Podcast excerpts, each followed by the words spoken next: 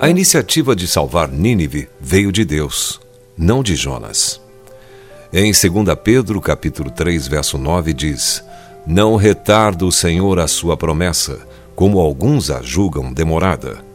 Pelo contrário, ele é longânimo para convosco, não querendo que nenhum pereça, senão que todos cheguem ao arrependimento.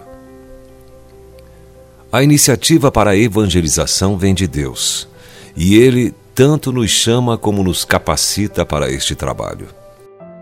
Foi ele quem concedeu uns para serem evangelistas. No início, Jonas agiu por iniciativa própria e foi na direção oposta, para Tarsis, em vez de ir para o leste. E Deus respondeu enviando uma terrível tempestade.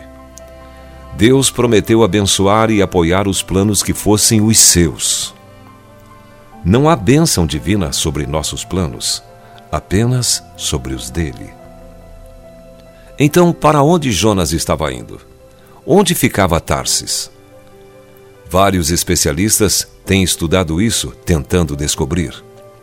A palavra Tarsis está estreitamente ligada com a fundição de minério, prata, ouro e estanho. Os navios de Tarsis eram navios para o transporte de tesouros, famosos pelas cargas valiosas que carregavam. Tornaram-se símbolos de riqueza, poder e orgulho. Para Jonas, Nínive representava apenas sacrifício. Foi uma escolha difícil. Nínive com sua ameaça ou Tarsis com seu dinheiro. Em Lucas capítulo 16, verso 13 diz: Ninguém pode servir a dois senhores, porque ou há de aborrecer-se de um e amar ao outro, ou se devotará a um e desprezará ao outro.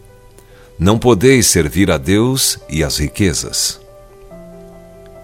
Será que buscamos servir onde se oferece o maior salário? Será que o dinheiro deve ser o fator decisivo em nossa vocação? A verdade é que Mamon e o ministério não se misturam muito bem.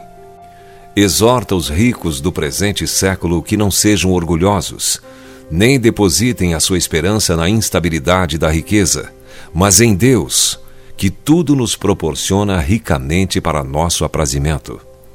Que pratiquem o bem, sejam ricos de boas obras, generosos em dar e prontos a repartir que acumulem para si mesmos tesouros, sólido fundamento para o futuro, a fim de se apoderarem da verdadeira vida. 1 Timóteo capítulo 6, versos 17 a 19. Tome hoje a decisão de servir a Deus, de colocá-lo em primeiro lugar na sua vida, fazendo dele sua prioridade número um. E então, você verá todas as outras áreas de sua vida se ajustarem. Se você foi abençoado com esta palavra, compartilhe ela com alguém. Esta devocional foi extraída do livro Devocionais de Fogo, do evangelista Reinhard Bonnke, fundador da Cefam, Cristo para Todas as Nações. Para conhecer mais sobre a Cefam e seus inúmeros projetos evangelísticos no Brasil e no mundo, basta acessar cfan.org.br ou baixar o aplicativo Cefam Brasil nas plataformas Google Play e Apple Store.